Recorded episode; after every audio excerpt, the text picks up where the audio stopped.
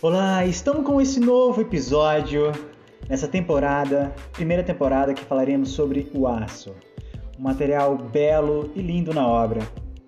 Onde tem dia que a gente, quando chega naquele canteiro de obra, acaba escutando um armador falando: Doutor, cadê aquele ferro? Pois é, todo mundo chama de ferro do coitado do aço na obra.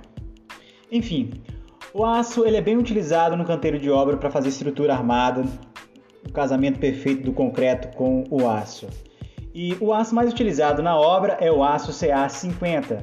Temos o CA25 e o CA60 também, mas o CA50 é o mais utilizado dentro da obra. E hoje falaremos sobre o tipo de bitolas. E que bitolas são essas, né? Vamos ver. Temos a bitola de 4.2 milímetros, temos a bitola de 5 milímetros, temos a bitola de 10 milímetros e temos também a bitola de 12 milímetros até 40 milímetros. Bom, o aço CA50 é um aço nervurado, já o aço CA60 já é um aço soldável.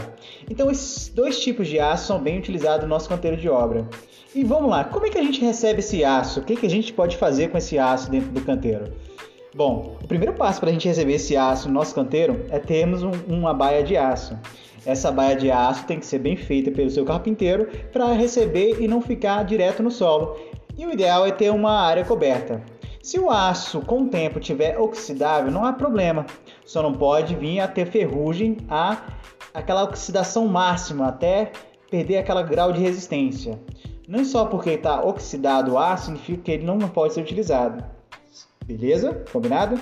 Então assim, nesse primeiro episódio que vocês estão aprendendo é o que? Primeiro, temos os tipos de bitolas de aço.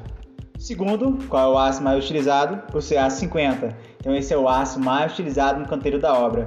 E quando alguém te perguntar o que é aço na obra, não é ferro, tá? É aço mesmo, aço siderúrgico.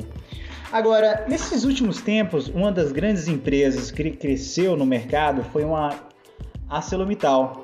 ArcelorMittal foi eleita pela revista Exame uma das grandes empresas que teve grande movimento em 2020. Então, pessoal, se vocês forem comprar seu aço, pesquise bem e veja qual referência da sua siderúrgica, de qual trabalho que elas fazem por trás. E um resumo total desse aço que é o que?